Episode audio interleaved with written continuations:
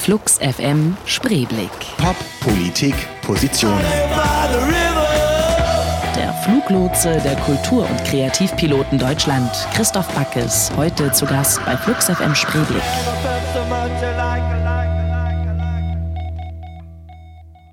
Seine berufliche Laufbahn beginnt Christoph Backes als Schauspieler und Regieassistent am Bremer Theater. Als Mitbegründer des Jungen Theaters Bremen übernimmt er fünf Jahre die Geschäftsführung, bevor er Wirtschaftswissenschaften studiert. Backes war Marketingleiter der ersten Ruhrtriennale und baute als Geschäftsführer das Gründerzentrum Kulturwirtschaft in Aachen sowie das U-Institut für unternehmerisches Denken und Handeln in Bremen auf. Das Mansardendach, Vampire Weekend sind das. Und ihr hört Flux FM Spreeblick. Heute zu Gast Christoph Backes von den Ideenlotsen. Herzlich Hallo. willkommen. Hallo. Ähm, Christoph, Ideenlotsen, ähm, haben es ja gerade schon so ein bisschen gehört. Äh, erzähl mal ein bisschen genauer, was das alles ist, was ihr da macht eigentlich. Welche Ideen ihr da lotst und vor allen Dingen wohin. Und äh, wie das alles gekommen ist wahrscheinlich. Ideenlotsen ist ein Programm, das wir machen für die Bremer Wirtschaftsförderung seit 2007. Da haben wir nach einem Namen gesucht, der irgendwie klar macht, dass wir Leute suchen, die Ideen haben und die noch nicht fertig sein müssen und die eben noch keinen Businessplan geschrieben haben müssen und die auch verrückt sind und die in den normalen Strukturen nicht vorkommen. Und dann haben wir halt, weil wir im Norden da ansässig sind und äh, im Hafen auch in Bremen sitzen, äh, gedacht, äh, Ideenlotsen äh, gab es noch nicht. Inzwischen heißen ganz viele Wirtschaftsförderer Lotsen und Verwaltungslotsen. Aber wir waren damals die Ersten, die das gemacht haben und ähm, haben auch eine ganz andere Bildsprache entwickelt, eine ganz andere Ansprache entwickelt, um auf Leute zuzugehen und zu sagen, wir finden das eigentlich interessant, was ihr macht. Kommt doch mal und wir schätzen das wert. Äh, und wir wollen mit euch über eines reden, wie man damit Geld verdienen kann. Wir haben zwar kein Geld zu verteilen, aber ähm, wir glauben daran, dass ähm, Ideen man weiterentwickeln kann, wenn man sie gemeinsam bespricht und schärft und vor allem sich auch diesen unangenehmen Dingen stellt, die man erstmal ausblendet. Man will ja machen, machen, machen, machen, mit Qualität überzeugen und ganz oft äh, ist so diese Vorstellung da, hoffentlich finde ich jemanden, der das für mich macht. Also ein Künstler sucht einen Galeristen oder einen Manager, der das für mich macht. Ist sowieso immer das größte Problem, oder? Leute, die ähm, Ideen haben. Also Ideen haben wir ja alle.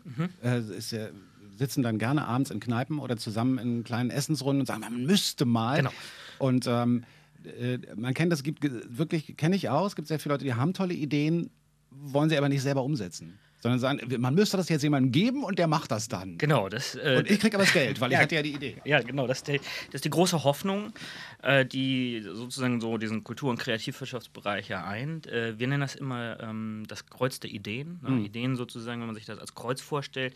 Man hat immer noch eine Idee und noch eine Idee und noch eine Idee. Und ökonomisch betrachtet ist das einfach eine Kostenfalle. Viele Ideen produzieren halt Armut. Deswegen sind Leute, die viele Ideen haben, in der Regel irgendwie äh, nicht so reich. Und die, die eben eine Idee nur nehmen und diese Idee vervielfältigen, also aus dieser Idee viel machen, ne, das ist dann so eher äh, nicht die horizontale, sondern die vertikale, ne, die ähm, nehmen ihre ganze Kreativität und organisieren eben ihre, ihre Kreativität in der Reproduktion einer Idee. Ist auch kreativ, ist nur eine andere Art von Kreativität. Ne? Und diesen Weg zu finden, da helft ihr den das Leuten ist unser dabei. Job. Und das Okay. machen wir, indem wir mit den Leuten reden. Also Was heißt denn eigentlich wir? wir heißt, es ist ein Team von inzwischen zwölf Menschen, die das machen, Mhm. die alle irgendwie so einen Bruch haben in ihrer Biografie, also die irgendwie mal so wie bei mir Theater und dann Wirtschaft gemacht haben oder eben Fundraising und äh, Großwildjagd oder Musik und Banker und äh, Insolvenzrecht und Germanistik, also so ganz verschiedenartige Leute, die gelernt haben, mit der linken und der rechten Gehirnhälfte, die manchmal gegeneinander steht, ähm, s- Brücken zu bauen und zu helfen, wie man vom einen zum anderen kommt, dass sich das nicht beißt, zu dolmetschen ähm, und äh, Wege zu bauen, wo noch keiner gegangen ist. Und ähm, wie kommt man denn, also wie bist du denn auf die Idee gekommen, dass du nicht, ähm, weiß ich nicht, du hast ja auch dein eigenes Unternehmen, also du hast ja ein eigenes Unternehmen, aber ähm, wie kommt man auf die Idee, ich möchte nicht, ähm, ich möchte anderen Leuten dabei helfen, ihre Ideen umzusetzen? Ähm, was hat dich dahin getrieben? Äh, ich will jetzt nicht sagen Trauma, aber eine, eine ganz wichtige Erfahrung. Ich habe als ich, äh, ich bin so als 16-Jähriger in so einen Theater-Jugendclub des Bremer Staatstheaters reingerutscht und habe mich dann mit 25 Leuten selbstständig gemacht und wir haben Theater gegründet und haben Raum gemietet, einen riesig langen Mietvertrag abgeschlossen. Äh, haben eigentlich alles falsch gemacht, was man falsch machen konnte. Das Theater gibt es heute noch, das junge Theater. Und hatten auch keine Ahnung von Führung, keine Ahnung von Recht, keine Ahnung von Organisation. Wir haben einfach losgelegt und gemacht. Mit allen fassbinderschen Gruppenprozessen, die dazugehören. Äh, auch mit der Erfahrung, ein paar Mal sehr hart äh, an der Insolvenz vorbeizugehen, wo man auch persönlich äh, wirklich hätte haften können. Und irgendwann habe ich gedacht, also in dem, in dem Zusammenhang habe ich ganz viele tolle Leute kennengelernt, die einfach tolle Sachen machen konnten, tolle Künstler. Und eigentlich war uns allen gemein, dieses, man müsste mal Ahnung von Wirtschaft haben. Mhm. Und es gab aber niemanden, der Ahnung von Wirtschaft hatte. Und die Agenten, die rumliefen, das waren alles zwielistige Leute, da hatten wir keine Lust zu. Mhm. Ich wollte auch nicht Agent werden. Und dann habe ich gedacht, okay, ich will jetzt wissen, wie geht Wirtschaft und habe mich auf die Suche gemacht, wo kann ich das lernen und bin dann auf einen tollen Ort gestoßen, nämlich die private Uni Witten-Herdecke, wo so Leute wie Dirk Becker unterrichtet haben, die postheroisches Management geschrieben haben oder andere Verrückte. Und die eben gesagt haben, so für 25 Leute im Jahr bieten wir an, äh, richtig Hardcore Ökonomie lernen und Wirtschaft lernen, aber Voraussetzung ist, ihr müsst irgendwie anders sein. Und dann bin ich dahin, habe mich da beworben und hätte nie gedacht, dass ich erstens genommen werde, zweitens, dass ich das durchhalten würde, weil das klang alles so wahnsinnig groß und riesig und äh, vom ersten Tag an wusste ich, ich bin hier richtig. Das ist mein Ding, hier zu studieren. Und ganz vieles von dem, was ich heute mache, ist im Prinzip diesen Bildungsgedanken, den ich da erlebt habe, auch an andere weitergeben nämlich äh, sozusagen ein Lernverständnis von Gemeinschaft von Lehrenden und Lernenden, also ein wirklich zutiefst akademisches, mhm. äh, eigentlich hierarchiefreies äh, Lernen, wo eigentlich Schüler eher Lehrer sind. Mhm. Ähm, das ist etwas, was äh, da toll geklappt hat und da habe ich halt die, gelernt, die Dinge zusammenzubringen. Also Theater hat ganz viel mit Wirtschaft zu tun. Mhm. Politik auch, ja, mit Theater. Und ähm, da bin ich sprechfähig geworden. Und das gebe ich heute weiter. Und wie das genau aussieht, darüber Reden wir gleich auch noch weiter. Das ist zu lang, ne? Nö. Okay. Super. Ich bin ein kleines Flugzeug. Jonathan Richman and the Modern Lovers. Hast du mitgebracht den Song? Ähm, großartiger Künstler, oder? Ja, toll. Ice Cream Man, ungeschlagen, aber ja. konnte ich nicht mitbringen. Das war wahrscheinlich viel zu lang. Ne? 30 Minuten oder wie lange ist das? Ja, ich glaube, es gibt verschiedene Versionen aber auch, oder? Es gibt, glaube ich, irgendwo auch so eine gekürzte. Okay. Hast du, hast du den mal live gesehen? Leider nicht. Leider nicht. Unfassbar gut. Ja?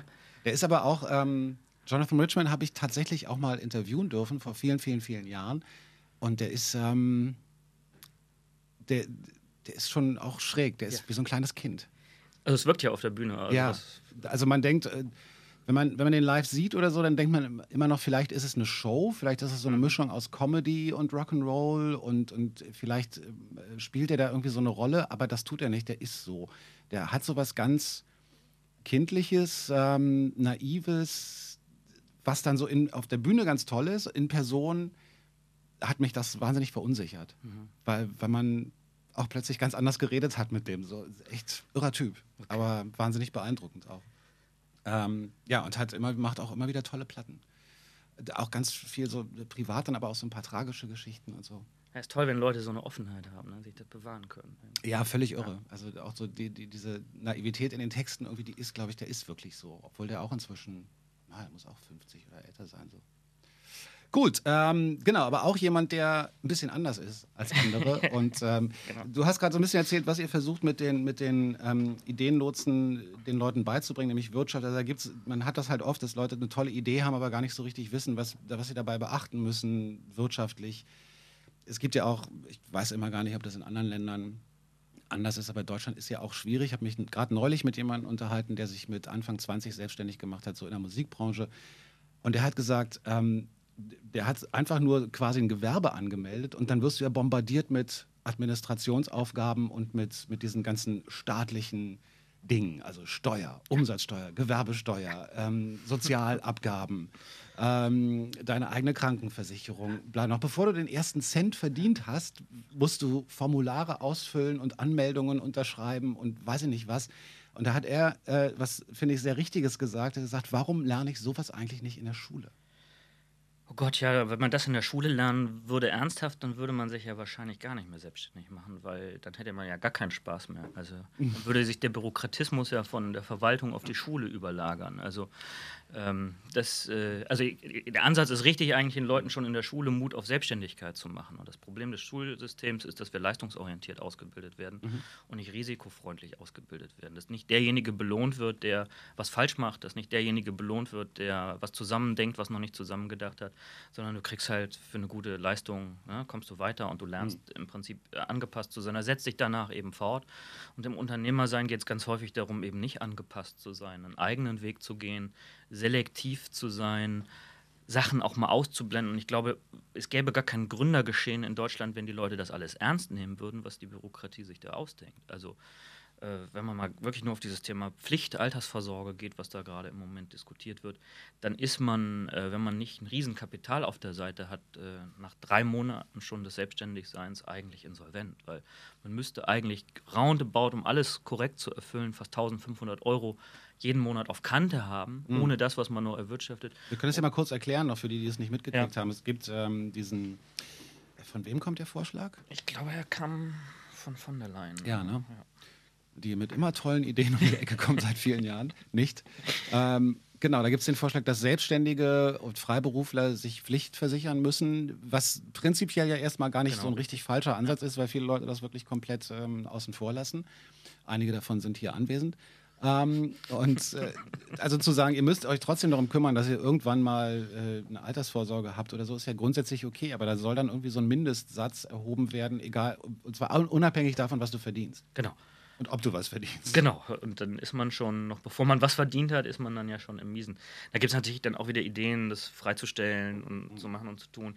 Und natürlich ist es auch völlig richtig so, dass, ne, wenn man so gesamtgesellschaftlich drauf guckt, dass man sagt, ey, man muss die Leute, die eben sich völlig unabhängig von diesen Altersvorsorgen äh, da muss man sich drum kümmern, weil das wird auch später auf die Füße fallen. Ne? Und lieber jetzt sozusagen dann aussortieren, dann gibt es eben nicht so viele Selbstständige äh, als später. Das Problem ist, man kann das, was wir da irgendwie in dem Feld haben, gar nicht staatlich regulieren. Mhm. Die Leute strömen auf die Kunsthochschulen, obwohl sie wissen, dass sie keinen Job kriegen werden und vielleicht nur von zehn Schauspielern einer am Ende dann auch mhm. überlebt, weil sie wollen das machen und anders machen. Und da, da, zeigt sich, es gibt ein ganz tiefes gesellschaftliches Bedürfnis, äh, was zu verändern und was anders machen mhm. zu wollen. Und da gibt es keine Kanäle oder wenige Kanäle für. Warum, das ist ein ganz spannender Faktor, weil warum ist das so? Also ich habe auch den Eindruck, nicht, ich kenne auch viele Leute, die im Kulturwesen arbeiten oder die Künstler sind, ähm, die sich anders selbstständig gemacht haben, auch ganz klassisch mit dem Handel oder keine Ahnung. Und was ich schon immer wieder wahnsinnig krass finde, ist, dass zum Beispiel auch äh, Arbeitsvermittlung und so damit überhaupt nicht umgehen können. Die haben diese Berufsbilder gar nicht im, im, genau. in ihren Computern. Also wirklich völlig irre. Und jetzt ist es ja nicht so, dass, das, äh, dass solche Leute einer von 37 Menschen in Deutschland sind, sondern wir haben 82 Millionen Einwohner. Und äh, viele, viele Hunderttausende oder Millionen sind selbstständig und, und haben täglich diese, diese Kämpfe zu kämpfen. Warum ist das so, dass man, dass die trotzdem oft unter den Tisch fallen? Na, ich glaube, sie sind vor allem nicht organisiert und es ist vor allem eine relativ junge Entwicklung. Also dieser Anstieg von Kultur- und Kreativwirtschaft in den letzten zehn Jahren hat natürlich auch viel mit äh, digitalen Entwicklungen zu tun mhm. und Internet und eben diese vielen neuen Berufsfelder, Videoprogrammierer, sonst was, irgendwie mhm. gab es ja früher nicht.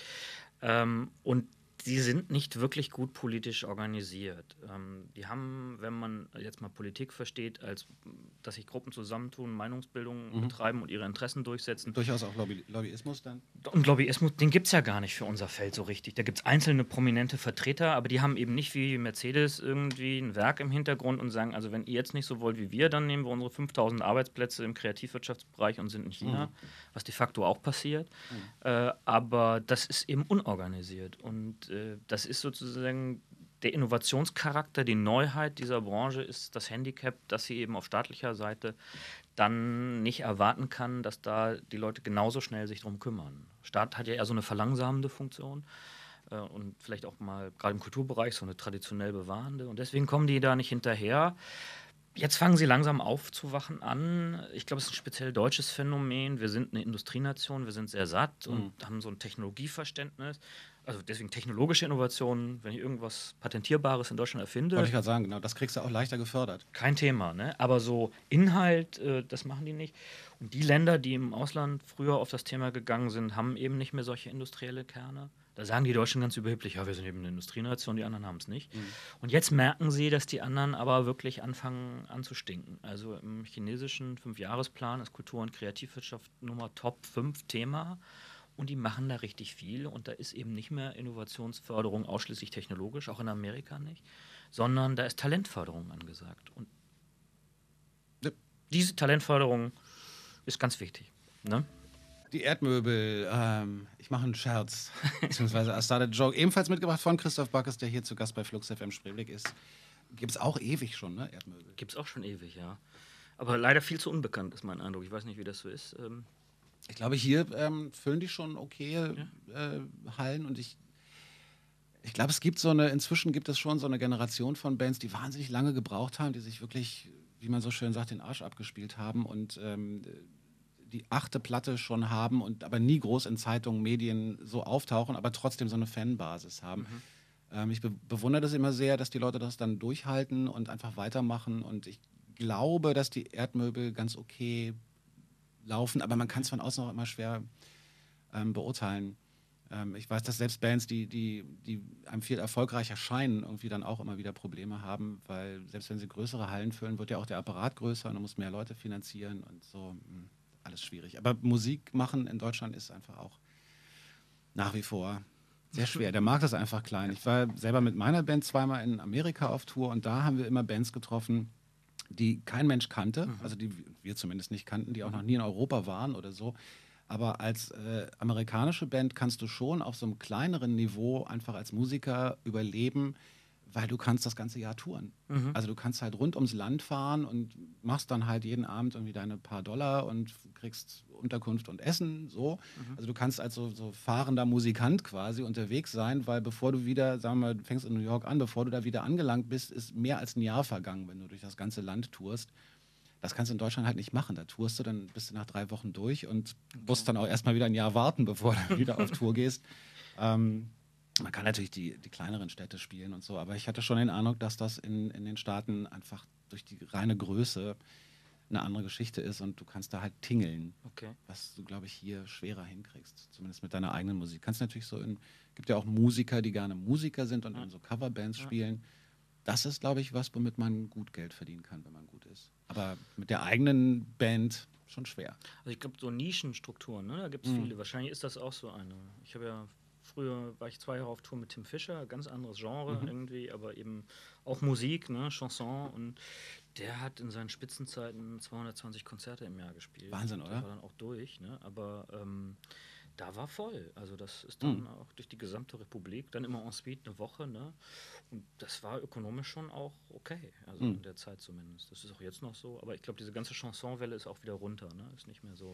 Kenne ich mich überhaupt nicht aus. Okay. Also gibt es eben so ganz viele kleine Nischen. Ne? Die, die, Erdmöbel zum Beispiel habe ich entdeckt, wäre ich gar nicht drauf gekommen, über Arndt Zeitler, das wunderbare Welt des Fußballs. Da sind die mal mhm. aufgetreten und das ah, okay. gucke ich immer, weil ich das eher so auf alternative Fußballberichterstattung stehe.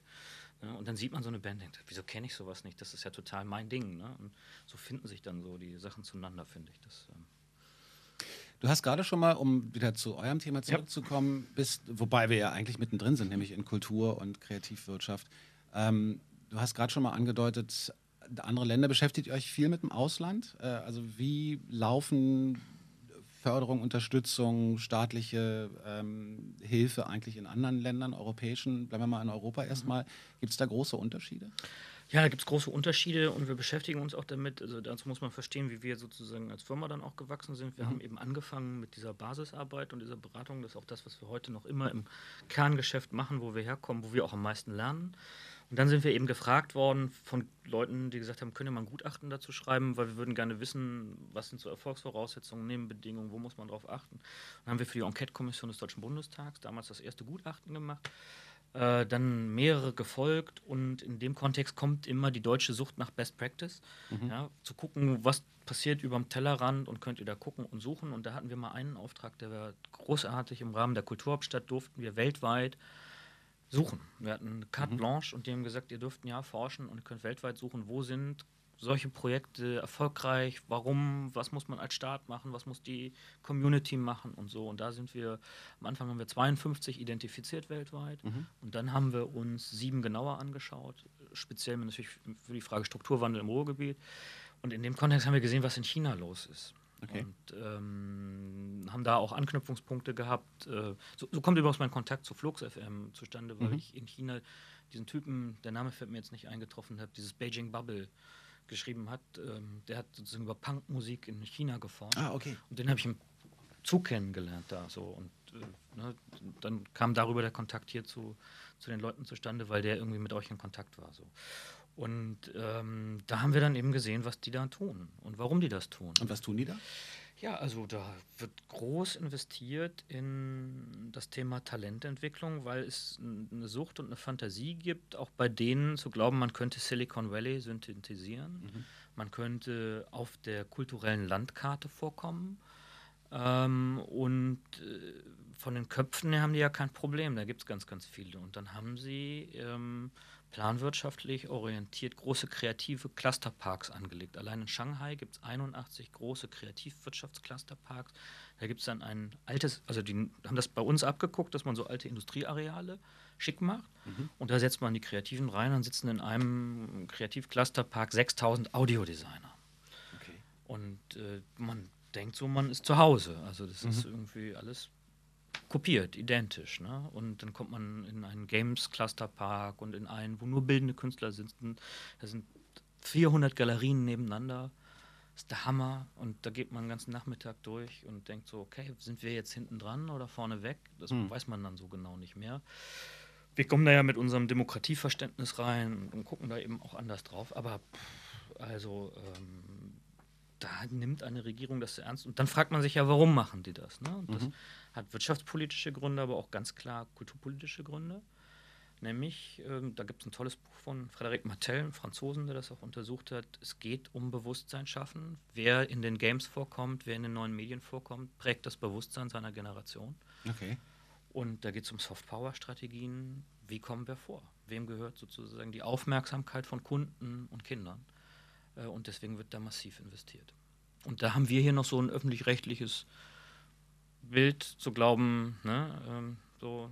Konntet ihr denn da rausfinden, ob, ich meine jetzt bei, bei den Stichworten China und Kreativwirtschaft, da zuckt man ja erstmal so ein bisschen, jo. weil man denkt, okay, aber es ist jetzt nicht gerade das Land, was dafür bekannt ist, dass es seinen Künstlern freien Lauf lässt, im wahrsten Sinne des Wortes. Ähm, habt ihr da inhaltlich was rausfinden können? Also konntet ihr mit den Leuten reden, die dann in diesen, in diesen ähm, Kreativzellen arbeiten, Zellen ist jetzt hoffentlich nicht doppeldeutig gewesen. Ähm, sind die frei? Jein, also ich glaube, man muss erstmal völlig selbst verstehen, dass das westliche Verstehen, mit, um das zu verstehen, dass das gar nicht möglich ist. Also mhm. das ist so meine Lektion, die ich da habe. Ich habe das für mich dann irgendwie übersetzt. Also natürlich gibt es da auch ein Verständnis, dass die eine Kulturnation sind, die genauso alt ist wie Klar, unsere. Sind sie auch. In dieser Kulturnation fühlen sie sich nicht unterlegen, sondern durchaus äh, wenn nicht gleichwertig, auch überlegen. Mhm. Das heißt, also das ist der eine Punkt, den man, glaube ich, irgendwie angucken muss. Und das andere ist, wie Kunst genutzt wird für Gesellschaftskritik. Da würde ich sagen, sind sie nicht unbedingt frei. Mhm. Ja, äh, aber da, wo es nützlich ist, mhm. also so, es gibt dieses asiatische Nützlichkeitsprinzip, da habe ich nicht den Eindruck, dass es verboten ist. Also solange es dazu dient, wirtschaftlich prosperierend, also diese Galeriennummern, da war durchaus relativ vieles gesellschaftskritisch. Und die Künstler, die verboten werden, wo die den Nerv treffen, wie die den Nerv treffen, dass sie dann verboten werden, das habe ich noch nicht ganz verstanden. Mhm. Das entzieht sich meiner Kenntnis.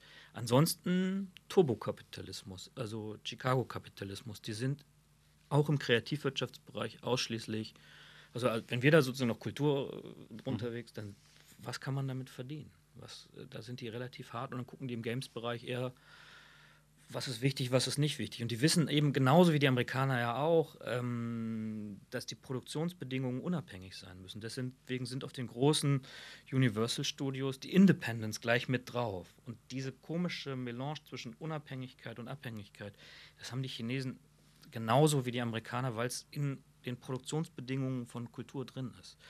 Insofern gehen sie irgendwie damit um verheizen natürlich massenhaft Amerikaner und äh, Briten, die da als Berater reinkommen.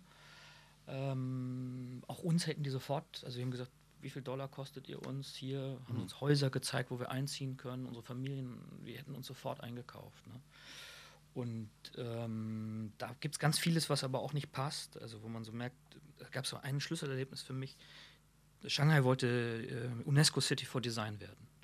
Dann habe ich gesagt, okay, was sind die Design-Brands, die aus Shanghai kommen, die ich kenne? Hm. Und dann haben die gesagt, wozu man das braucht. ja, naja, Design, Marke, Aufmerksamkeit. Ist das wichtig? Das liefert ihr uns doch frei aus. Christoph Backes konnte der Versuchung widerstehen, in ein tolles Häuschen in Shanghai zu ziehen. wir reden gleich noch weiter.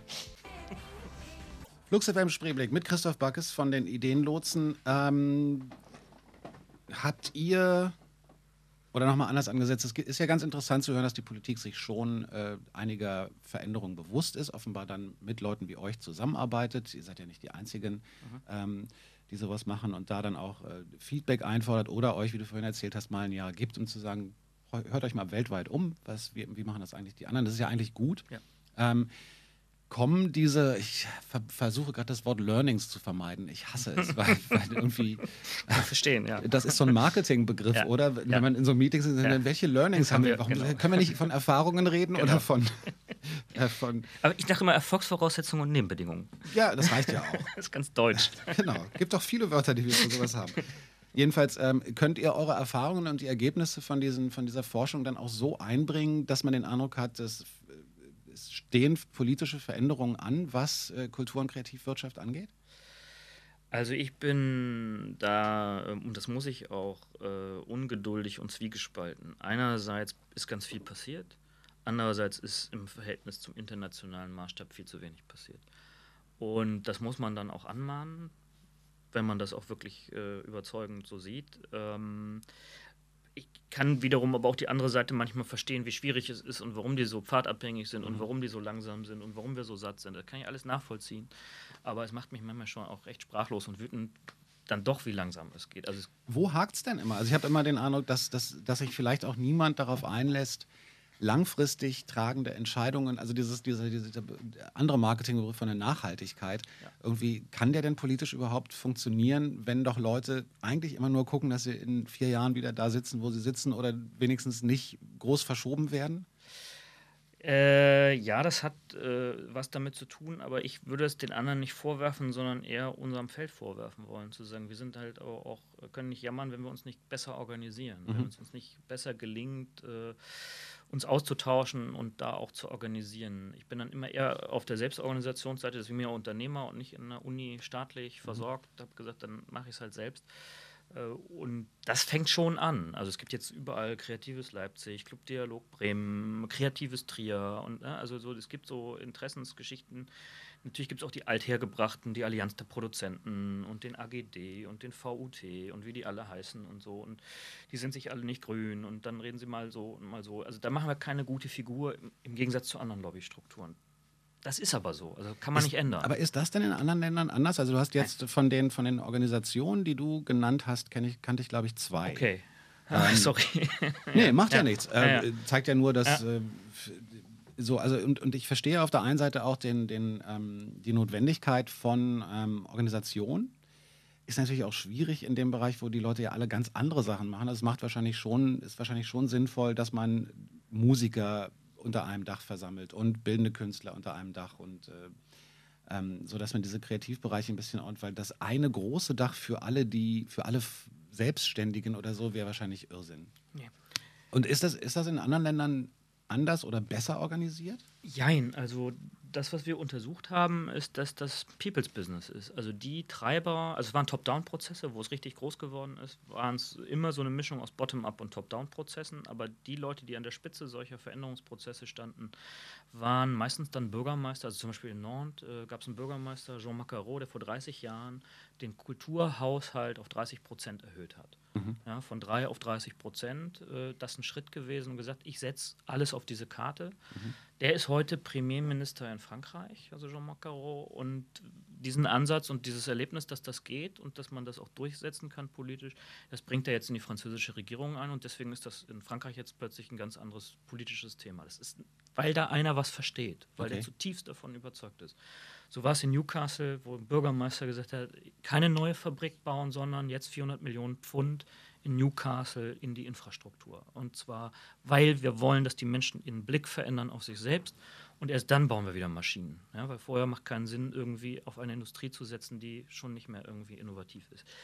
Mit diesem Mut, mit dem sozusagen, und diese Figuren gibt es sicherlich heute auch in der deutschen Politik und einzelne, wobei die Politiker, die man in Deutschland als sprechfähige Kultur- und Kreativwirtschaftsbotschafter äh, bezeichnen kann, relativ gering sind.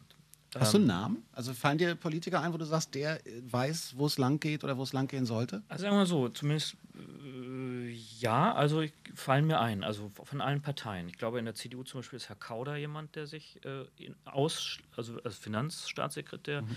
Informieren lässt. Herr Otto bei der FDP ist jemand, der das Thema gut kennt zumindest bemüht sich in, in, in, der SPD nicht nur Frank-Walter Steinmeier darum. Dadurch, dass der sich darum bemüht hat, gibt es ganz viele Politiker, die dann gesagt haben, naja, der Oberste hat gesagt, das ist jetzt ein Thema. Mhm.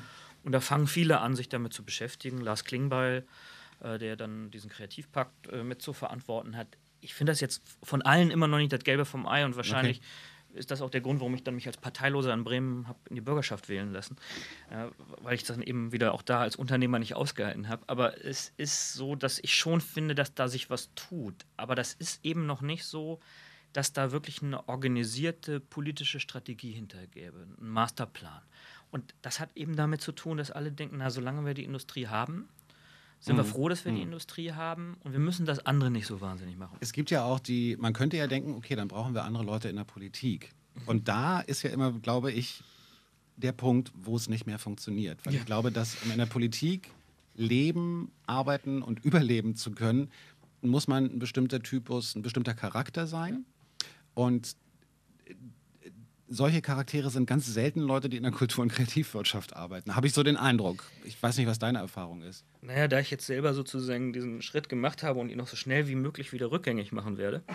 Ähm, in die Politik meinst du? Ja, also das ja. halte ich nicht länger als das äh, gewählte Zeitfenster aus. Ähm, stimme ich dir da hundertprozentig zu. Ähm, ich glaube aber umgekehrt, dass Politik ganz vieles braucht, was Kultur- und Kreativwirtschaftsakteure anbieten können, nämlich in der Produktion um Aufmerksamkeit und Inszenierung und neue Medien und, und, und, und, und. Also, vom, ne, also sie sind ja alle süchtig nach Obama-Wahlkampf und da sieht man es mhm. ja schon, was sie brauchen. Ne? Also Republika ist ein gutes Beispiel, was ihr da alles macht. Das, da alle hingucken inzwischen ja, und alle nicht verstehen, wie geht das eigentlich und diese Kulturen voneinander stehen und irgendwelche Übersetzungsstrukturen brauchen.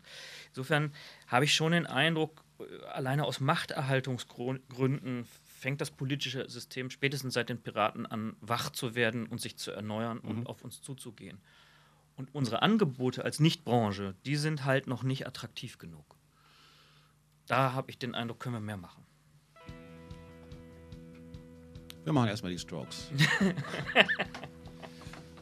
Auch sehr kreativ. Kann man nicht anders sagen. Jim Croft, tell me where to begin. Ähm, Flux FM Spreeblick. Mal wieder.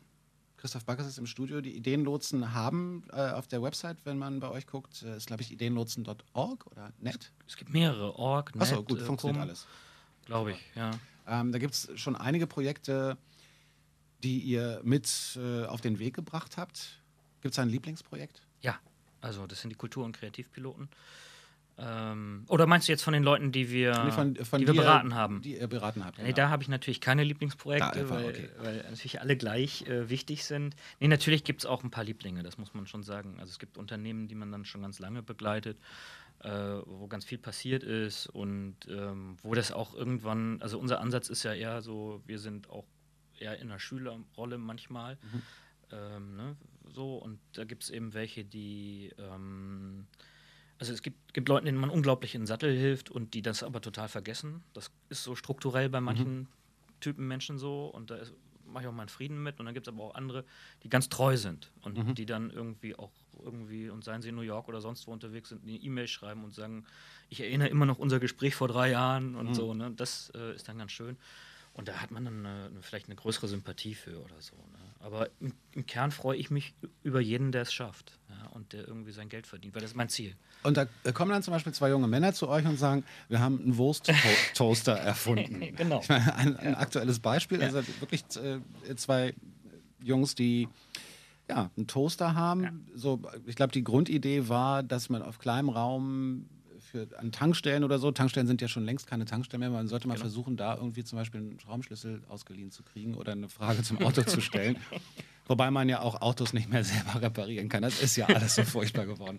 Ähm, Äh, gut, also in, in, Wirklichkeit sind Tankstellen ja inzwischen Restaurants. Genau. So, und die haben aber wenig Platz und sollen da irgendwie ihre Würstchen verkaufen und dann haben die Jungs einen Würstchentoaster erfunden. Genau. Also die, äh, den haben sie eigentlich erfunden, äh, ähm, nicht deswegen. Also es war so, dass der eine Erfinder im Seminar äh, noch in der Uni irgendwas präsentieren musste und schlecht vorbereitet war und dann in der Situation, als er präsentieren musste, sich den Wursttoaster ausgedacht hat. Und mhm. so war der Wursttoaster geboren und dann fanden das die Mitstudenten total lustig. Und dann haben sich äh, der gesamte Jahrgang mit ein paar Leuten, die haben sich im Wiki organisiert und das mal durchgeplant. Mhm.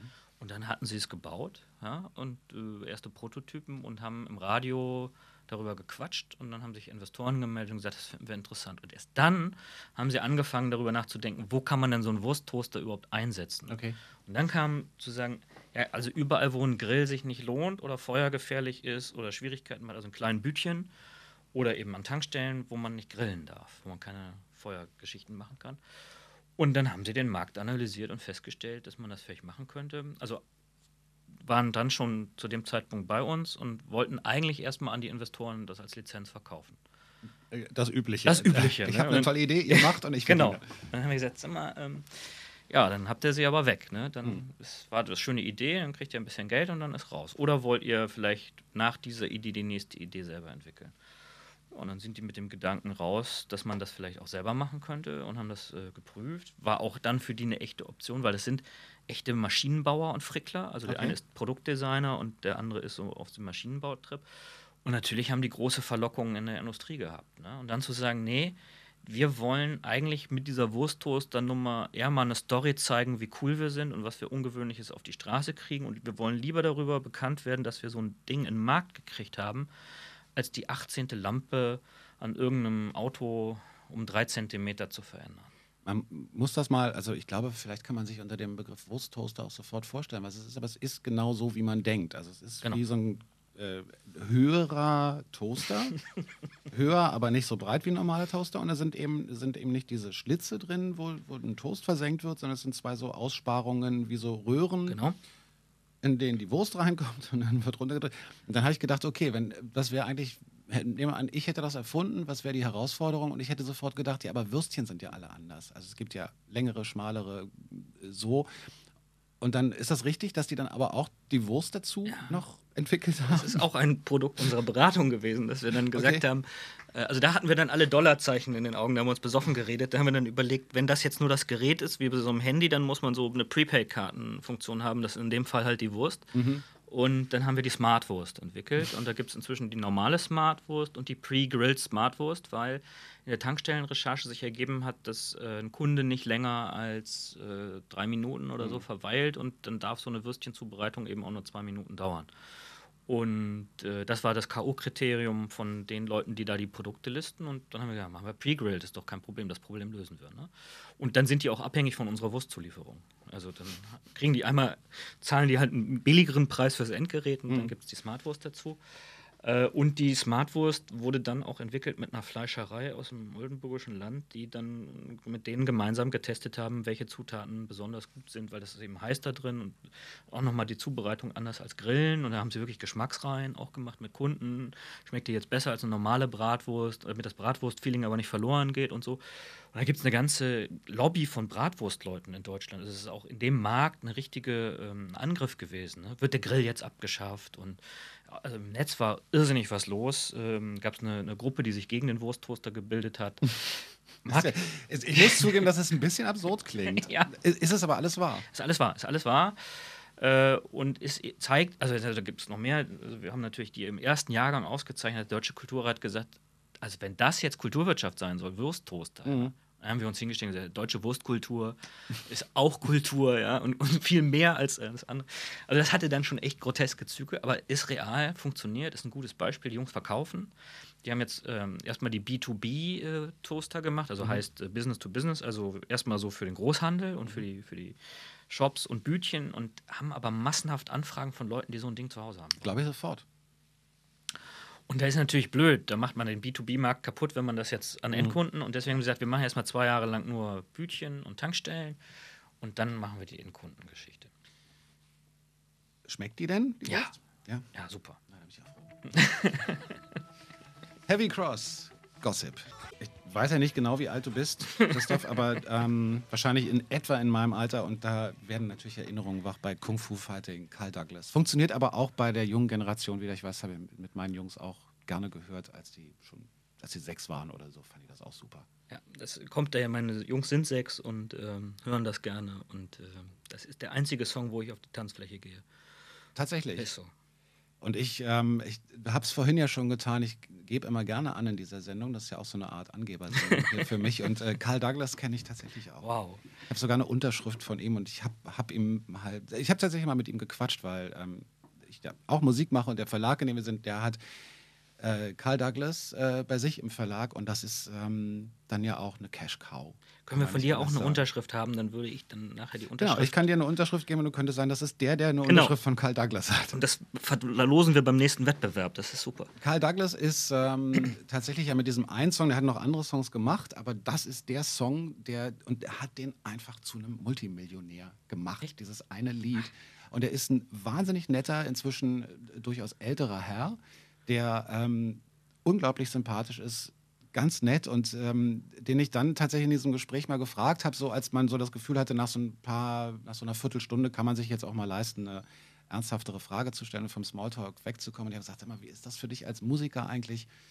Ähm, ist das nicht auch ein bisschen doof, wenn man so diesen einen Song hat, auf den man minimiert wird und du hast ja viele andere Platten gemacht und das ist dann toll, wenn dann jemand steht und sagt, nö, das ist überhaupt nicht doof, ich finde es super. Ich habe ein Haus in L.A., ich habe ein Haus auf... Ähm, ähm, ähm toll, ja. Äh, auf, na, wo hatte sein Haus? Verdammt, ähm, Jamaika, ich habe ein Haus in London, ich habe ein Haus da und das alles von einem Lied. Ist das nicht großartig? Und er war total glücklich und ich dachte, schön, wenn Leute nicht immer rummosern, sondern ja. sagen, ey, was will ich denn mehr? Super.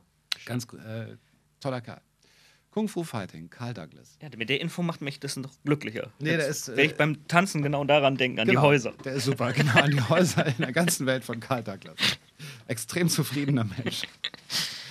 Ja, Geld macht nicht glücklich, aber, aber es hilft manchmal. Genau. Manchmal dann doch. Genau. Ähm, ist denn das, muss man ein bestimmter Typ Mensch sein, um äh, selbstständig solche Ideen umzusetzen? Oder kann das eigentlich jeder mit dem entsprechenden Coaching und der entsprechenden Hilfe? Also ich äh, habe ganz oft am Anfang, als ich damit angefangen habe, äh, so Unternehmer kennenzulernen und zu begleiten und zu coachen, innere Wetten abgeschlossen und mhm. war auch eher so ein Typ grüner Daumen. Ne? Also gedacht, so man hat's oder man hat's nicht. Gibt mhm. ganz viele Leute, die sagen, man hat's oder man hat's nicht. Ähm, das Leben hat mich korrigiert. Ähm, ich schließe keine Wetten mehr ab. Leute, die am Anfang, wo ich dachte, wow, die werden so durch die Decke gehen, habe ich äh, gesehen, wie sie nicht durch die Decke gegangen sind. Leute, von denen ich dachte, das wird nie was, haben sich ganz kontinuierlich hochgebissen und äh, sind sehr erfolgreich geworden. Und so ähm, das Unternehmersein ist ähnlich wie das Künstlersein, ist eben aus sich selbst was hervorbringen, was noch nicht da ist. Und deswegen ist jede Prognose davor eigentlich Kaffeesatzleserei. Man kann nur gucken anhand der Taten, die jemand tut, schafft er das oder schafft er das nicht und das mit dem Reflektieren. Und es ist egal, ob der ein Tattoo trägt, rote Haare hat, laut ist, leise, introvertiert. Menschen sind total verschieden und machen das auch verschieden. Und das ist meine Lektion, dass ich heute nicht mehr sagen würde, man muss ein bestimmter Typ sein, mhm. sondern ich glaube, es ist so eine Mischung zwischen Wille, Wunsch, Mystik, Durchsetzen, im Leben stehen, konkret bleiben. Es gibt da unglaublich viel Entrepreneurship-Forschung zu, die sagt so, das und das und jenes. Ähm, nee, also ich glaube, genetisch ist Unternehmertum nicht veranlagt, sondern das kann jeder. Was eine schöne Nachricht ist an die Hörerinnen und Hörer draußen bei Flux FM Spreeblick, die nämlich ähm, dann wissen, selbst wenn sie den Eindruck haben, das ist nichts für mich. Man kann, wenn man will, durchaus Sachen auf die Bahn stellen und vor allem natürlich auch was dazulernen, weil dann ist ja auch noch ein Stück Handwerk dabei. Genau. Also es gibt ja Dinge, die kann man, kann man lernen. Gibt es ähm, äh, gibt es irgendwas, wo du sagst, äh, wenn ähm, dieses Unternehmertum scheitert, ist es, sind das häufig, häufig einer dieser fünf Punkte, an denen die Leute gescheitert sind oder zerbrochen sind? Oder äh, ja, also ähm, ich glaube, es hat was mit Transformation zu tun und ähm, mit Identität. Und ähm, also was wir zum Beispiel, die Leute denken immer, wir machen da so Businessplan-Kram und mhm. so. Ne? Das machen wir irgendwie ganz wenig nur. Das Wesentliche, was wir machen, ist eine Reflexion, welches Planungs- Verständnis hat jemand gelernt in seinem Leben. Ein Designer hat planen gelernt, ein Schauspieler hat planen gelernt, ein Architekt kann planen. Ja, das heißt, die haben alle ein Planungsverständnis. Mhm. Und jetzt kommt dann plötzlich so ein klassisches BWL-Planungsding auf die Leute zu, das denen gar nicht, das ist der falsche Anzug. Und deswegen geht es darum zu sagen, wie würde denn ein Architekt sein Unternehmen als Modell bauen? Wie würde denn ein Designer das? Das heißt, wir nutzen die Planungsinstrumente, die Leute haben und lernen, das zu reflektieren. Das ist die erste Fähigkeit, die jemand entwickeln muss, also sich selbst anzuschauen. Und das nächste ist, diese Fähigkeit in einen anderen Kontext stellen können, also transferieren können. Das sind so die, die Bruchhebel, wenn jemand nicht reflektieren kann und nicht transferieren kann, sondern selbst dann gibt es Ausnahmen, die die Regel bestätigen, weil manche Leute müssen so blind und so stoisch sein, dass sie ihr Ding so konsequent durchziehen und plötzlich macht es Buff und man fragt sich, wieso hat der liebe Gott jetzt denen diesen Auftrag geschenkt und die Reich und so wie diesen Song, hm. ne? Und dann klappt's. Ähm, so, aber in der Begleitung, nämlich Reflexion, transferieren können, äh, sind die wesentlichen übergeordneten Prinzipien, wo es entweder scheitert oder klappt. Ähm, jetzt haben wir gerade den Würstchentoaster schon gehabt. Ähm, und ich glaube, wir sollten gleich nochmal, es gibt, weil es gibt ja auch wieder einen Wettbewerb, genau. der im Moment läuft und über den reden wir auch gleich noch. Aber erst der Two-Door Cinema Club. Element of Crime, Ofen aus Glas. Ebenfalls mitgebracht von Christoph Backes, der äh, zu Gast im Studio ist, hier bei Flux FM Spreeblick. Ähm, ich wollte jetzt gerade sagen, deutschsprachig magst du schon, aber gut, Erdmöbel hatten wir, aber ansonsten meine Jonathan Richman und Karl Douglas jetzt nicht deutschsprachig. Aber ist deutschsprachige Popmusik was Besonderes, was du sehr, was du per se schätzt, oder ist das Zufall? Zufall, aber ähm, äh, an der Stelle ist eher Lo Lokalpatriotismus, der okay. ist Bremer. Und du bist tatsächlich auch Bremer. Ich, bin Bremer mhm. und dann ähm, so. Aber nee, ich mag es auch einfach. Mhm. So. also hat keinen, nee, ich habe keinen. Mm. Okay. Keine mhm. Präferenz, sondern einfach gute Band. Genau. Ähm, erzähl mal ein bisschen was über das, was jetzt gerade läuft. Es gibt noch einen, einen, Wettbewerb. Man kann also bei euch, bei den Ideenlotsen, Ideen einreichen. Was, was muss man da mitbringen? Wie funktioniert sowas? Also es gibt äh, den Wettbewerb der Initiative Kultur- und Kreativwirtschaft der Bundesregierung, den wir äh, machen mit unserem Institut ähm, und äh, gemeinsam, da gibt es noch so eine Institution, die heißt RKW Kompetenzzentrum für Kultur- und Kreativwirtschaft des Bundes. Das hat der Bund eingerichtet, um Leuten in der Fläche auch so Beratungen anzubieten, wie wir das bei den Ideenlotsen machen. Mit denen machen wir das gemeinsam, deutschlandweit. Und da kann man auf der Seite www.kultur-kreativpiloten.de sich schlau machen, wie man äh, da mitmachen kann. Es ist total einfach. Man muss eigentlich nur eine Idee haben, auf einer Seite aufschreiben dahin schicken und sagen, ich würde gerne zu so einem Auswahlverfahren kommen. Da lernt man dann auch konkret Leute kennen, die sich mit dieser Idee beschäftigen. Es gibt ganz viele Leute, die nicht ausgezeichnet worden sind, aber gesagt haben, alleine dahin zu kommen und meine Idee mit acht verschiedenen Leuten zu diskutieren, hat mir total geholfen. Und diese Jurymitglieder sagen dann äh, am Ende des Tages, also es ist nicht Deutschland sucht den Superstar, sondern sehr mhm. wert, wertschätzen und äh, so, äh, okay, wollen wir ein Jahr lang wirklich eine Chance geben und intensiv in unsere Netzwerke einbringen und helfen und, und, und ähm, Selbstentwicklung ermöglichen. Und da haben wir letztes Jahr, ich glaube, 800 Bewerbungen gehabt, äh, die wir dann in mühevoller Arbeit äh, durchschauen. Und äh, ja, da sind tolle Leute dabei. Inzwischen gibt es ein richtiges Netzwerk. Wir machen das zum vierten Mal. Also die Ex-Kulturkreativpiloten wie die Wursttoaster oder andere äh, sind auch schon als Dozenten mit dabei für andere, äh, die jetzt dann sozusagen nachwachsen. es ist ein ganz, ganz wirkungsvolles, tolles, mächtiges Netzwerk das da am Wachsen ist. Und das kann man sich auf der Website angucken. Und wir freuen uns über jeden, der den Mut hat, äh, sich zu veröffentlichen und zu sagen, ich äh, will das auch. Das heißt, ähm, jetzt nochmal kurz den Kontakt. Das ist dann auf der Webpage kultur-kreativlotsen. Kreativpiloten.de. Kreativpiloten in diesem Kultur Fall. Kultur-kreativpiloten.de. Denkt euch doch mal kürzere Webadressen für so ein Kram. Ja, das wäre gut. Furchtbar. wir, wir lernen dazu. Ähm, Fluxpilot. Du, ich kann euch da mal eine Beratung verkaufen. gerne, gerne, gerne. ähm, gut, also da kann man, da kann man einreichen, mitmachen. Was, aber wie funktioniert das dann in der Praxis? Also wenn ich jetzt, nehmen wir mal an, ihr sagt, okay, wir haben beschlossen, die Idee ist toll, wir haben die ja. mit dir diskutiert, das klingt, das hat Hand und Fuß, ähm, ihr habt eine Vision, ihr habt Bock darauf, das umzusetzen. Wir äh, coachen euch da jetzt ein Jahr und äh, geben euch Leute an die Hand. Wovon leben die Leute denn in dem Jahr? Weil Geld gebt ihr nicht. Nein. Äh, also es gibt sozusagen bei uns zwei Herzen, die in einer Brust schlagen. Es gibt Leute, die sagen, wäre toll, wenn wir denen wie bei anderen Gründerwettbewerben 30.000 und ein Stipendium geben könnten. Mhm. Und es gibt Leute wie mich, die sagen, nö, das ist eigentlich ganz praktisch, dass wir denen kein Geld geben, weil das ist die falsche Anreizstruktur. Äh, weil im Unternehmertum geht es ganz klar darum, wie für die anderen auch, äh, wo kriege ich die Kohle her für die Dinge, die vielleicht keiner braucht. Und sich da wechselseitig zu unterstützen in der gleichen Fragestellung, wie macht man aus nichts Gold.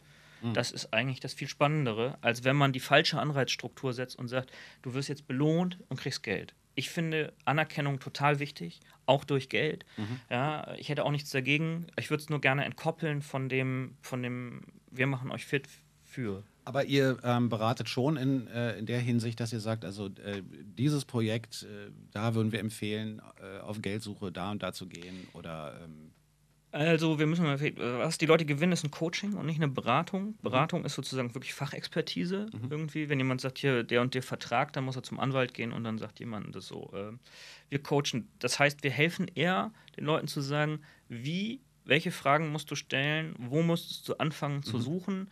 Wenn ich denen die Adressen geben würde, dann hätten sie nichts gelernt. Okay. Sobald die die richtige Adresse gefunden haben und ich kenne den zufällig, mache ich sofort die Tür auf. Okay. Ja, ähm, weil das, da, darum geht es zu lernen. Ja, wenn man weiß, das ist die Tür, durch die ich will, dann kann man sagen, pass auf, da helfe ich dir, die Tür aufzumachen. Jetzt sag noch mal kurz die Adresse. www.kultur-kreativpiloten.de und wir können uns gerne beraten lassen an der Stelle. Wir sind eine lernende, fehlerfreie, äh, freundliche Organisation. Irgendeine Abkürzung, die was taugt. Fluxpiloten. Ihr seid ja unser Medienpartner. Wir können Fluxpiloten machen. Ja. Von Tim Fischer hast du vorhin schon geredet. Mhm. Haben wir gerade gehört mit Perfect Day. Ähm, mit dem warst du auf Tour. Was hast du denn da gemacht? Lichtdesign. Ach, was Lichtmann? Ich war Lichtmann. Lichtdesigner. Ja, also wie, wie die Musiker sagen, hell-dunkel. oh, oh ja. Dann, dann, haben sie aber noch nicht auf einer richtigen Bühne gestanden. Ich habe ähm, äh, neulich mich mit, auch mit, mit einem Lichtdesigner unterhalten, der auch relativ erfolgreich ist und auf Tour ist die ganze Zeit. Und äh, der hatte aber so eine Phase, da war er beim Arbeitsamt mhm. und hat dann auch gesagt, ich bin Lichtmann und die haben überhaupt nicht verstanden, was der macht. Null. Total krass. Null. Also wie? Und dann hat er wirklich so erzählt, naja, gucken Sie mal, das ist so, da spielt dann eine Band und dann steigt die in den Bus ein und ich fahre da mit und ich kriege dann von denen 100 Euro und so. Dann, aha, wer ist denn da Ihr Arbeitgeber? ja. äh, naja, das ist so, ich mache das und dann schreibe ich eine Rechnung und dann kriege ich da Geld und so. Mhm. Ist das ein befristetes Angestelltenverhältnis? Oh, so diese Bürokratie und so, es macht einen schon irre. Gibt doch ähm, für die Leute, die jetzt vielleicht Interesse haben, an diesem Wettbewerb teilzunehmen und ihre Idee oder Ideen da mal einzureichen, gibt es einen Trend, den du erkennst? Also gibt es Bereiche, wo du sagst, da geht es gerade total ab? Es gab ja, also Kreativwirtschaft ist ja ein weites Feld und auch ja. Kultur. Ähm, gibt es so Trends, wo du sagst, weiß ich nicht, App-Entwicklung oder, oder, oder. Ja, also, äh, ja, was, wo ich selber auch echt überrascht war, ist, wie viele derjenigen, die da sich bewerben, sehr ernsthaft über Nachhaltigkeitsfragen, mhm. äh, Green, Green, Green, Responsibility und andere Themen sozusagen, wirklich versuchen, Alternativen zu mhm. produzieren, mhm. ähm, in den unterschiedlichsten Sektoren. Das ist, äh, finde ich, eine Auffälligkeit. Äh, eine zweite Auffälligkeit finde ich tatsächlich so ein Trend, jenseits der klassischen Pfade was auszuprobieren. Ähm, dadurch, dass wir so ein Wettbewerb sind, der jetzt nicht ausschließlich diese Technologieforcierung hat, ähm, also wir haben überhaupt nichts dagegen, wenn da jemand irgendwie was mit Apps macht oder so. Mhm. Äh, aber da gibt es natürlich auch ganz andere Wettbewerbsstrukturen mit viel Geld und das lockt die Leute eher dahin. Bei uns verirren sich hin und wieder mal so ein paar Games-Entwickler, das ist auch gut, mhm. weil das hilft sozusagen denen und uns und so einer Gruppe auch.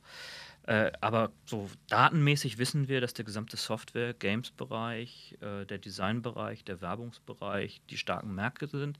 Dann gibt es was ganz Verblüffendes, der darstellende Kunstmarkt mhm. der drittgrößte Markt. Ach.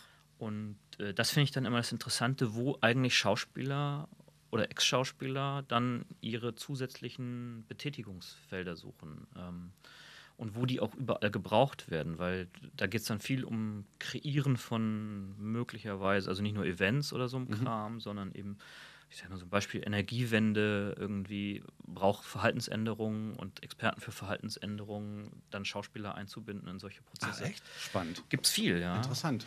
Also Story. Ich, da, ich dachte jetzt Pantomime ist having a comeback, aber und hoffe nee, nicht. Nee, nee, nee. Ihr macht das ja bei der Recampaign auch. Storytelling mhm. irgendwie hat viel mhm. sozusagen mit Dramaturgien zu tun. Mhm. Also Theater hat ein unglaubliches Know-how, das gebraucht wird. Und äh, da ist eben auch nicht mehr so viel mit staatlich immer das gleiche, Hamlet und mhm. wieder so, so. Und da gibt es viele, die äh, aus diesem Bereich äh, in, in ganz andere äh, Zusammenhänge gehen. Und da, äh, das ist aber so richtig, das ist das ganze Problem ja dieser Kultur- und Kreativwissenschaft, weil es so unterschiedlich so viel gibt, die Bilder zu finden, die man dann erzählen kann von solchen Truppen.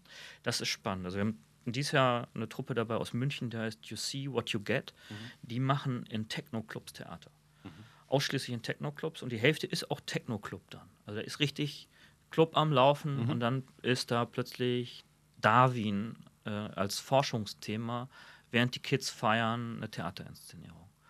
Und ähm, solche Sachen sind jetzt klein und exotisch, ne? aber gibt es ganz viele so. Und ähm, deswegen haben wir diesen es geht uns schon gut, ne? Also ich glaube, dass, dass es so einen wahnsinnigen ähm, Bedarf an Entertainment gibt. Ja. Und das finde ich schon irre. Das ist so eine Entwicklung, die ich, ähm, die, finde ich, zwei Seiten hat. Damit sind wir jetzt in einem Thema drin, was wir garantiert nicht mehr schaffen. Aber ich denke dann eher so an ja, fast 20er Jahre und ja. so, ob man da, ob es da Parallelen gibt, der so. Ja, klar. Wir sind schon sehr entertainmentsüchtig.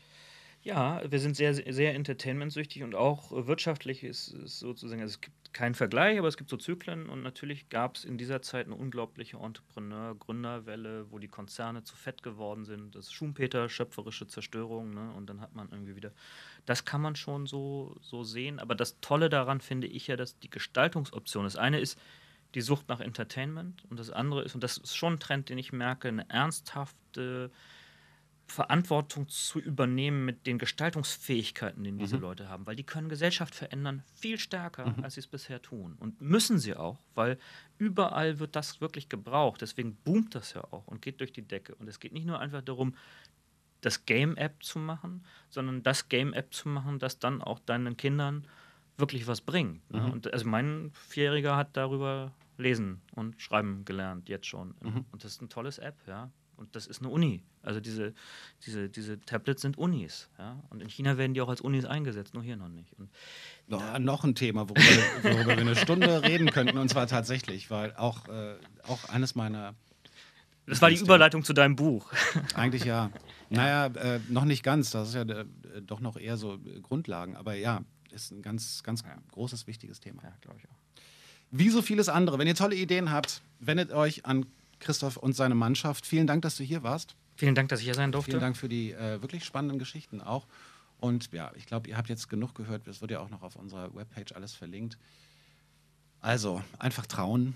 Es gibt genug Leute, die euch helfen. Christoph, tschüss. Ich danke dir. Danke dir.